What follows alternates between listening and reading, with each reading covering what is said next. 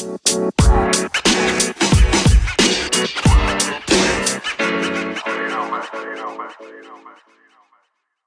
tal? Buenas noches, queridos podcast escucha. Estamos en una emisión más de su podcast favorito, El Chicle en la Banca. Y el tema que elegimos el día de hoy es la educación. Eh, el formato casi siempre es eh, el tema elegido en los medios de comunicación, ¿no? Pero a mí no se me ocurre uno eh, actual, eh, excepto, por ejemplo, Merly de Netflix, que es un profesor de filosofía que trata de domar a sus estudiantes rebeldes que no quieren aprender absolutamente nada mediante probablemente mue- o nuevos- alternativos, ¿no? Ajá. Pero dentro de la educación tradicional. Así es, ¿no? Entonces, eh, la pregunta sería, ¿qué métodos de educación alternativa conocen ustedes y qué opinan al respecto? Porque eh, hasta cierto punto todos hemos sido educadores en esta, este, en, este- en esta mesa redonda. Entonces, ¿quién quiere empezar? Bueno, en ese sentido, eh, partiendo ya de lo que es la educación institucional y como muchas veces queremos eh, hacer un frente dentro de la misma institución, pues hay muchas cosas muy complicadas y empezamos a ver problemas casi casi desde origen. Eh, para empezar, este concepto de los alumnos rebeldes. ¿Realmente hay alumnos rebeldes? ¿Realmente el profesor debería tener siempre esta postura de disciplinar?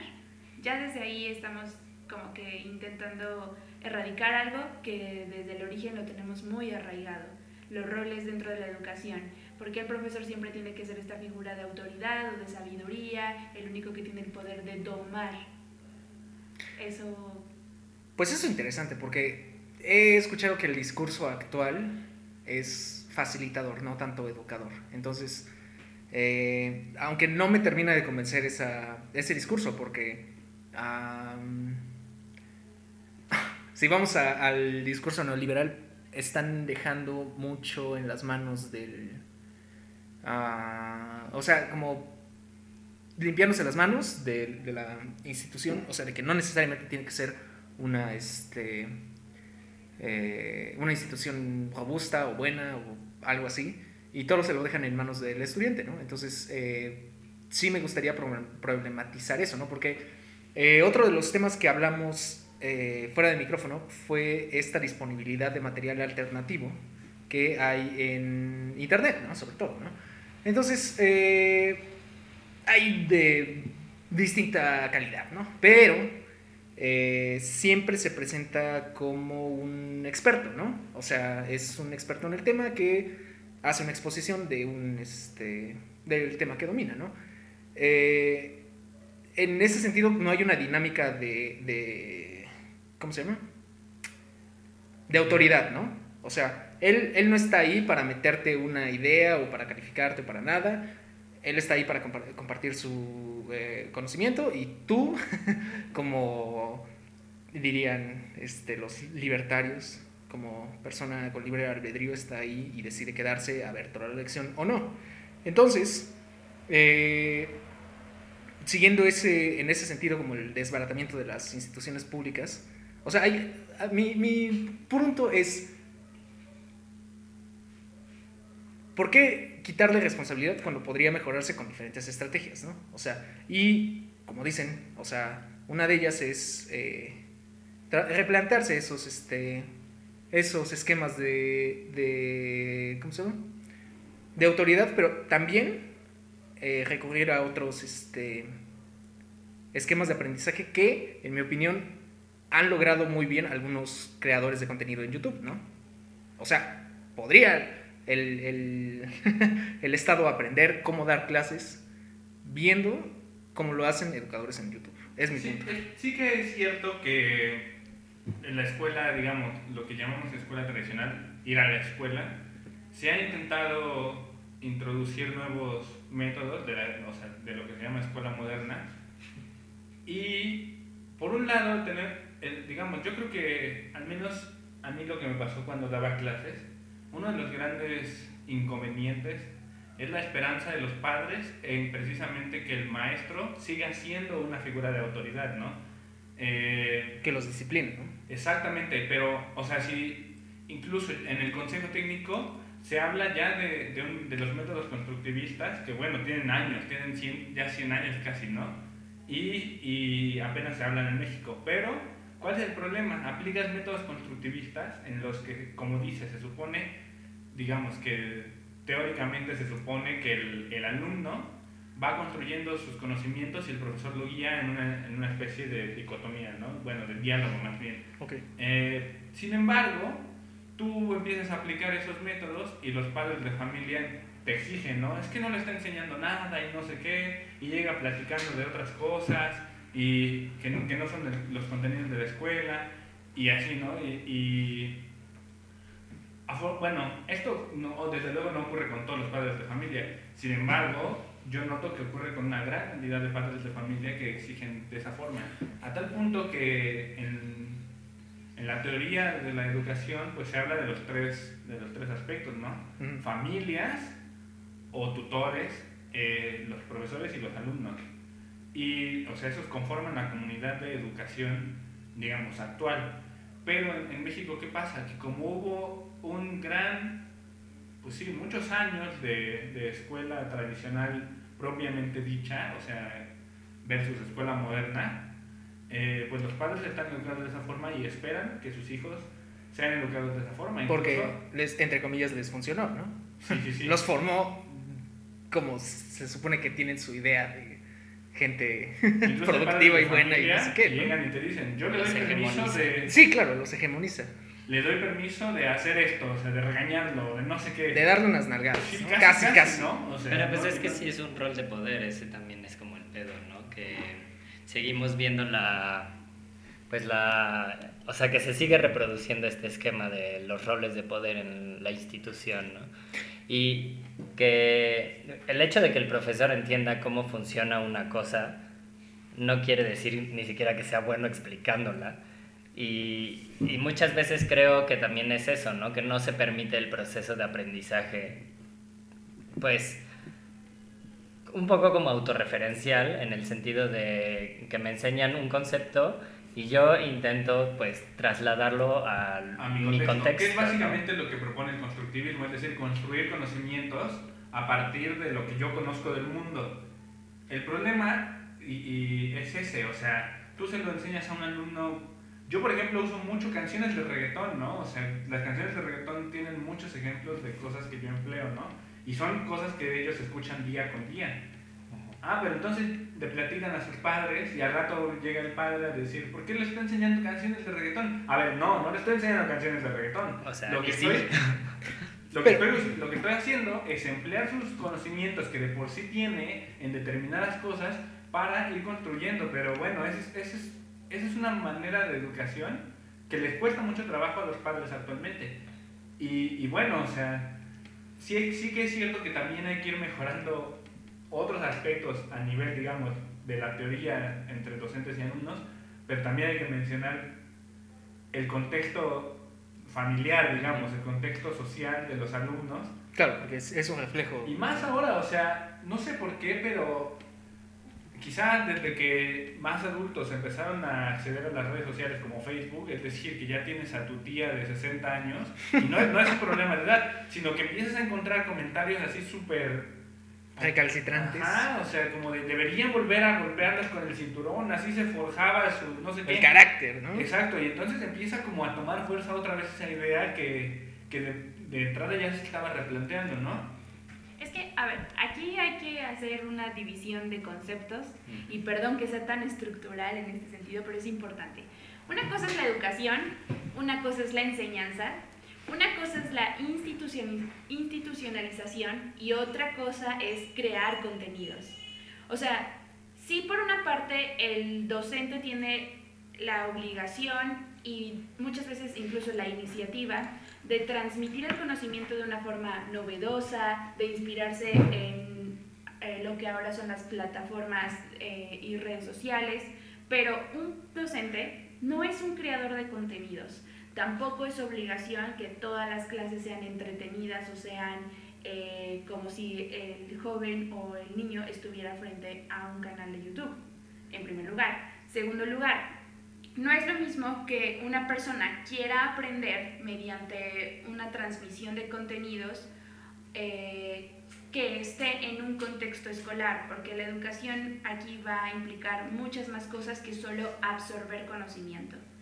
Eh, estar dentro de la escuela para un niño o para un adolescente no solamente es llegar y aprender o recibir enseñanzas, es socializar, es eh, reproducir patrones de actitudes, de conductas, de afecto incluso. Entonces, eh, un docente en ese sentido no solamente va a tener ese papel de crear contenidos o de transmitir mediante estrategias didácticas, también va a tener que construirse como persona para poder transmitir a través de sus actitudes, de su manera de tratar al niño o al adolescente, eh, todo el constructo que es el ser humano en el estudiante.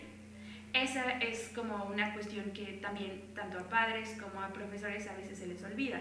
Eh, la escuela, aunque a veces nos pese porque tiene como esa carga muy institucional, sigue siendo un espacio muy importante de desarrollo para los chicos y educar no solamente es transmitir conocimiento, es crear todo un entorno que con ejemplos sensoriales, visuales, auditivos, pero también emotivos, pueda construir al ser que es el centro, o sea, el alumno. Pues es como el, justamente hacer el conocimiento experimental, ¿no? Justo porque lo experimentas, lo experimentas a través de tus canales pues, uh, que te conectan con el mundo, ¿no? Y sin embargo, eso de experimental también eh, lleva a pensar que la educación es, un, es demasiado amplio, porque... Pero lo es, ¿no? Sí, pero a la hora de experimentar en el salón, tú tienes alumnos que su, cuyo canal es visual. Es que además, o sea, la, la crítica ahí estaría así como, oye, estás experimentando con mis hijos y qué tal si no sale bien y y, no les enseñó nada. Bueno, bueno, pero, pero estoy de acuerdo, güey, porque, y he aquí un punto este, importante, güey, ¿ustedes, ustedes aprendieron algo en la secundaria y eso, o sea, creo, creo que esa etapa, creo que esa etapa es importante para la experimentación. O sea, la idea, y, y, eso también tiene que ver con la institucionalización de la, de la enseñanza, eh, que creo que es un, instrumento o una maquinaria ya arcaica. O sea, querían estandarizar eh, a las personas para que tuvieran cierto conocimiento básico con el que pudieran sobrevivir en el mundo industrial, ¿no? O sea, que supieran hacer cuentas para comprar algo en el mercado, que supieran hablar suficiente eh, español, en, en, el caso de nuestro país, para este, poder comunicarse con el resto de la gente, o leer para que pudieran leer las instrucciones del manual operacional de una máquina, ¿no? Etcétera. Entonces, los primeros esfuerzos para la educación pública obviamente estaban motivados por esta este, estandarización de las personas, ¿no? O sea, para que, para que fueran obreros eficientes. Ahora, pues el mundo ha ido revolucionando así a, pasos agigantados, ¿no? Entonces, eh, probablemente ya no se haga mejor de forma de educación, pero desde hace muchísimo tiempo. Bueno, esa es, es una parte, ¿no? Y, probablemente una de las mayores críticas a este sistema de educación es que realmente no nos estaban enseñando, nos estaban... Eh, Normando. Pero ¿cómo es lo que hacía Pavlov? Mediante el refuerzo a veces negativo, nos estaban casi casi domesticando para repetir tablas de multiplicar o para repetir este conjugación, condicionando, exacto, ¿no? Es que Entonces, esos modelos lo que no permitían era como la diferencia. Todo tenía que, o sea, todos tenían que pensar igual, con sí, al mismo tiempo. Era una cuestión Incluso, Me acuerdo mucho que no hace mucho, o sea, eso es generación de mi mamá, de mis tías, eh, ser zurdo en la escuela era terrible, era casi como... Sí, te salías de la norma, era, era algo perverso incluso. Y por ejemplo, mi tía es zurda y me contaba que, que cuando escribía con la izquierda llegaban a picarle con alfileres. O sea, es, como la, la, educación sanguinaria. La letra con sangre entra, ¿no? Eso Sí. de, De gracias a que dejes de colonialización. sigue existiendo. O sea, ¿cuál es el discurso del TEC de Monterrey? Ya no se llama obrero, ya no se llama capitalismo, ahora se llama ser. ¿Cómo, cómo Emprendedor. Emprendedor, superarte a ti mismo. Pero, o sea, es. Ah, es que ahora la entrar- competitividad es contigo mismo. Claro. Entrar en las estrategias nuevas del mercado neoliberal. Claro. ¿no? Es decir, ser emprendedor para que. Porque el mercado Pero- neoliberal pero también es- neoliberal se está cayendo en, en la idea de las grandes empresas. Se está cayendo totalmente. Vieron que eso no iba a funcionar para nada y que iba a quebrar. Sí, que, que ya no te, que ya no te pueden ofrecer un Entonces, estado de ¿qué- bienestar ¿Qué tiene que hacer ahora? Nunca lo ofrecieron, baby. Pequeñas empresas. medianamente. Pequeñas Creo. empresas para Solo poder, para algunas personas. Pequeñas empresas para poder sobrevivir. Lo veremos en otro podcast. pequeñas empresas para poder sobrevivir en el mercado neoliberal, pero, o sea, que siga el neoliberalismo, ¿no? O sea, que siga el, liberalismo, básicamente por eso se llama neoliberalismo, ¿no? Pequeñas empresas en vez de las grandes empresas, y entonces, ¿cuál es el discurso ahora? Supérate, no sé qué, ha- ha- haz tu propia empresa. Claro, pero ya tiene que ver más como con el yo. O sea, yo en el ámbito social antes era como un poco más también conjunto, ¿no? Pues es que, por Pero- ejemplo, las, las críticas sociales que se hacían en los años 60, que justamente hablaban de esto, ¿no? De que la escuela era un espacio que reproducía los medios de producción capitalista. Claro. Ahora también hay una crítica pedagógica al posmodernismo y es justamente lo que dice Alan, en la construcción del yo. Eh, ahora las, las tendencias educativas es basarse en la creación de una identidad, pero que a la mera hora también va a servir a contribuir eh, a- para ciertos modelos o ciertos roles dentro de la sociedad posmoderna. Y es justamente lo que hacen algunas instituciones, ¿no? Eh, partir Sistema de de castas. esta, este sentimiento de individualidad, de progreso, de superación personal, eh, para seguir reproduciendo estos patrones. Exactamente, o sea, no es como ya el patrón de la empresa grande en la que el obrero tiene que ir a trabajar y conseguir su empleo, sino que el patrón ahora es haz tu propia empresa. entonces- con tus propias uñas, a ver Sí, cómo sí, le sí. haces, no es nuestra culpa, Pero, pero, todo de una forma positiva, ¿no? Así pero yo te, yo te supérate cobro a mí mismo, a ti una mismo. universidad particular, yo te cobro 100 mil pesos la materia para decirte que tú puedes hacerte tu propia empresa, ¿no? Claro. Eso, eso también es lo irónico, ¿no? Que en realidad pagas por aprender, o sea, la educación se paga. Y ya ni por aprender, o sea, Bueno, es muy sí, duro, pero yo he, por tener un escuchado, papel. yo he escuchado gente que dice, no pagué tantísimo dinero en la universidad para que me den un trabajo todo cutre donde me paguen menos. Pagué para tener un buen empleo. Para ser jefe. Pero es que también, es que también es un... Es que, es que... Y, y ahí hay... Sí, ¿no? y ahí hay otro ejemplo, bueno, más bien otra cuestión de la que también me gustaría hablar, que es la educación como, como mecanismo de adoctrinación, ¿no? O sea, en, el, en la escuela tradicional solamente se tiene que firmar, eh, fijar en sus clases de historia, ¿no?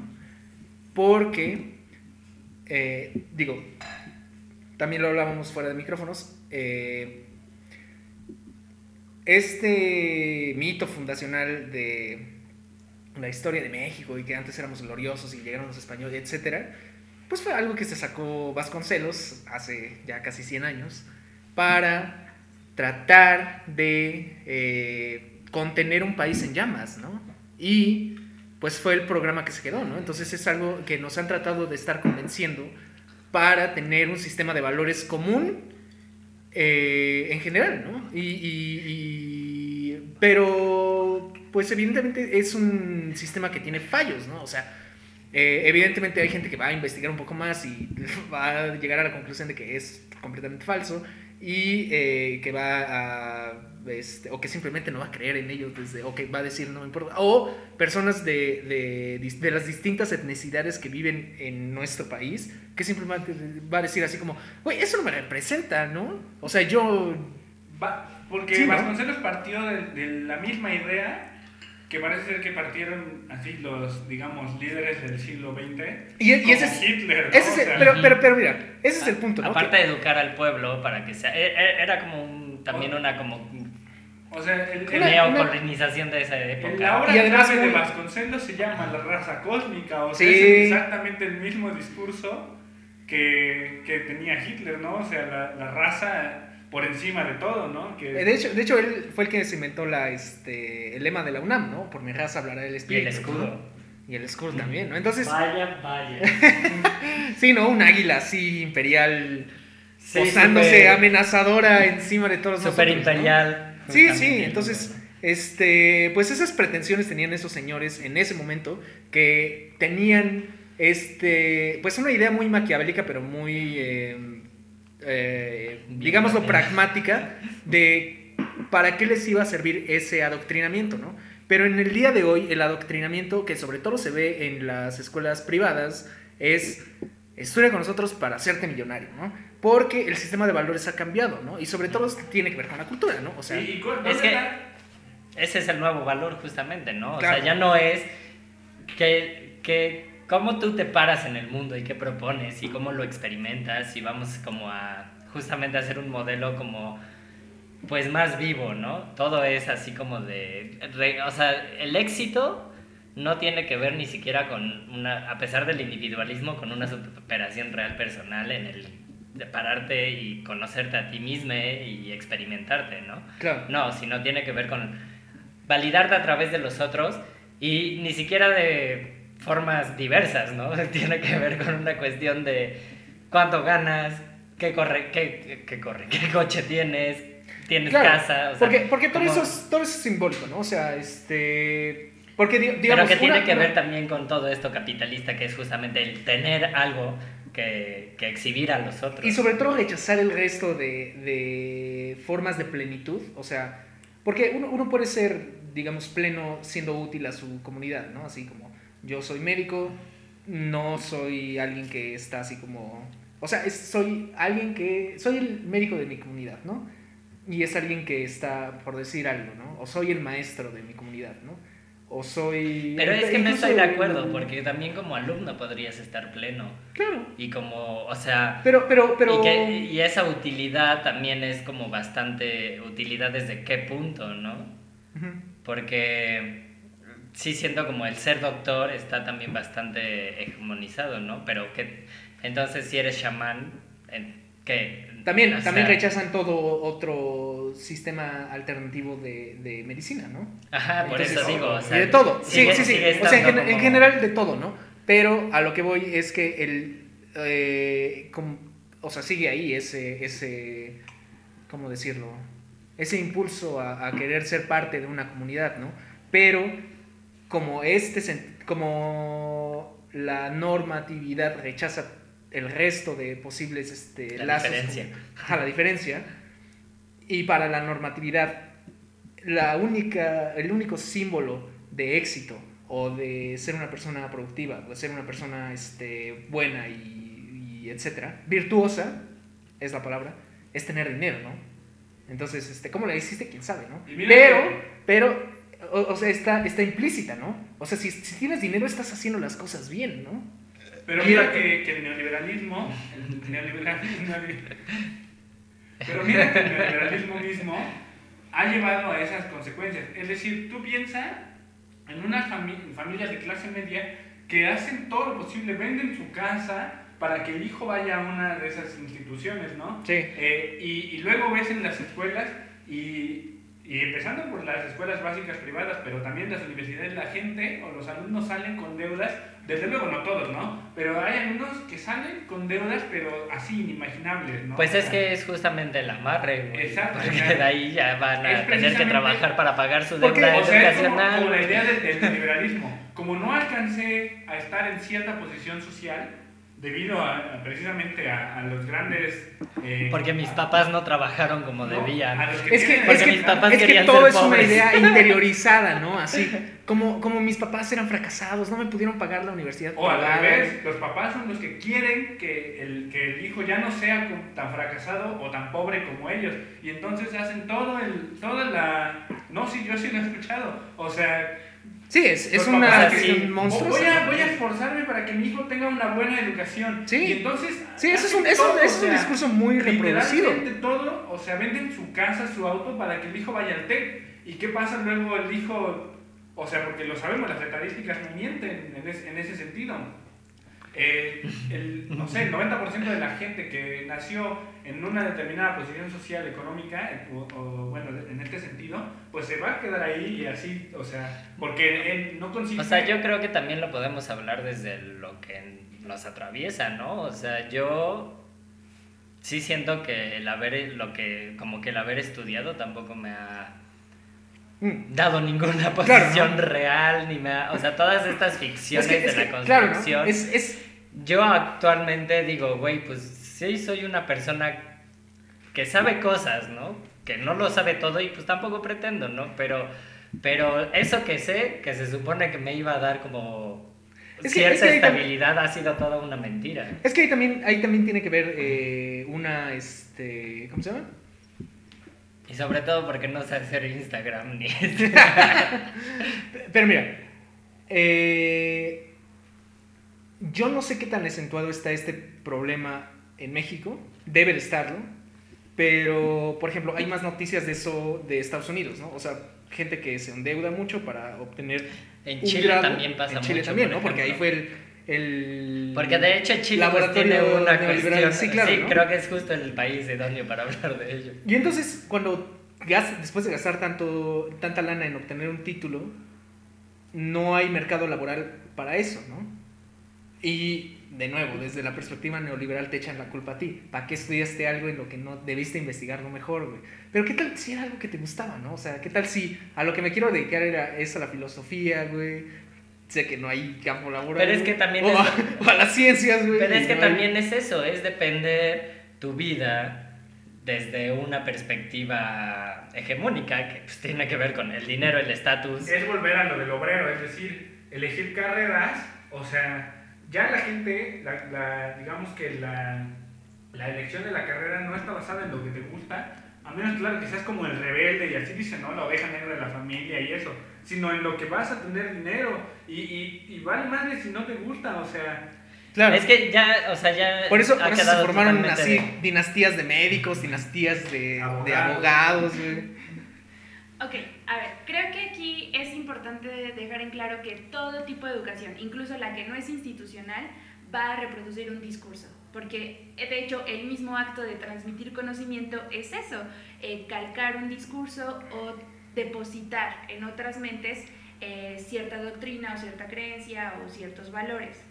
Eh, la cuestión aquí es que obviamente la institución como estructura va a intentar reproducir siempre las necesidades de toda una sociedad. Por eso es que tanto hace 100 años como ahorita eh, las escuelas van a intentar proyectar ese, ese tipo de expectativas sociales. Ahora, aquí incluso la oveja negra que siempre intenta salirse o ser alternativo, por más alternativo que quiera ser, sigue reproduciendo ciertos discursos y ciertas expectativas, solamente que puede que se vaya un poquito más hacia la periferia. Eh, creo que dentro de todo esto sin importar cuál sea tu motivo o lo que te, lo que te lleve a querer estudiar una carrera o, a no querer estudiarla.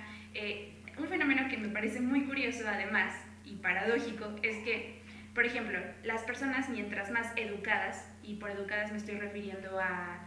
Eh, títulos. A títulos, más se convencen de que eso era innecesario o sea, por ejemplo, es súper común que la gente que llegó a doctorado postdoctorado termina concluyendo que todo esto, este proceso academicista fue una gran falacia, es una, Yo no. es una postura, es simplemente eh, eso, ¿no?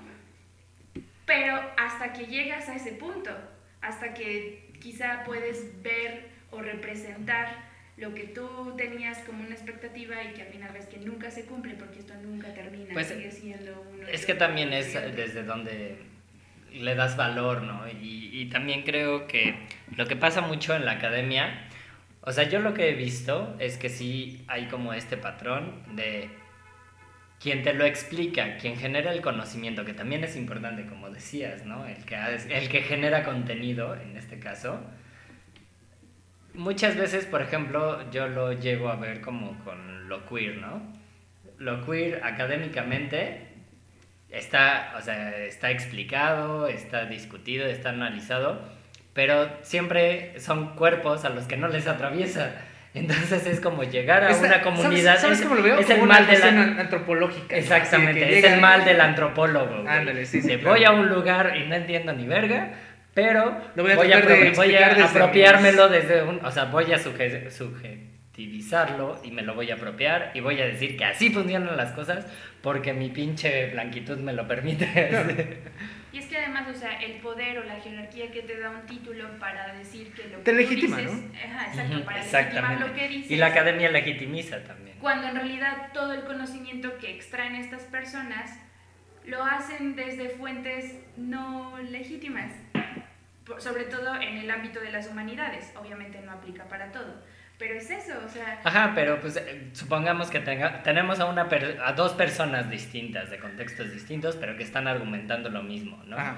Y una está en Harvard y la otra pues está cuidando su campo, ¿no? O sea, Sí, claro, o sea, entonces- la, la, la validez de tus ideas Exactamente, es ¿no? diferente eh, aparte- dependiendo de dónde te formaste, ¿no? Pero y aparte tenemos también una hegemonía de quién nos presenta esa validez, ¿no? Porque si llega alguien ebrio a decirte como de esto funciona así, Y son las verdades, de- es una verdad fundamental. Le quitas como legitimidad, pero si llega alguien sobrio, que en traje y con corbatita y te lo dice, entonces también lo validas desde otros lados. Entonces,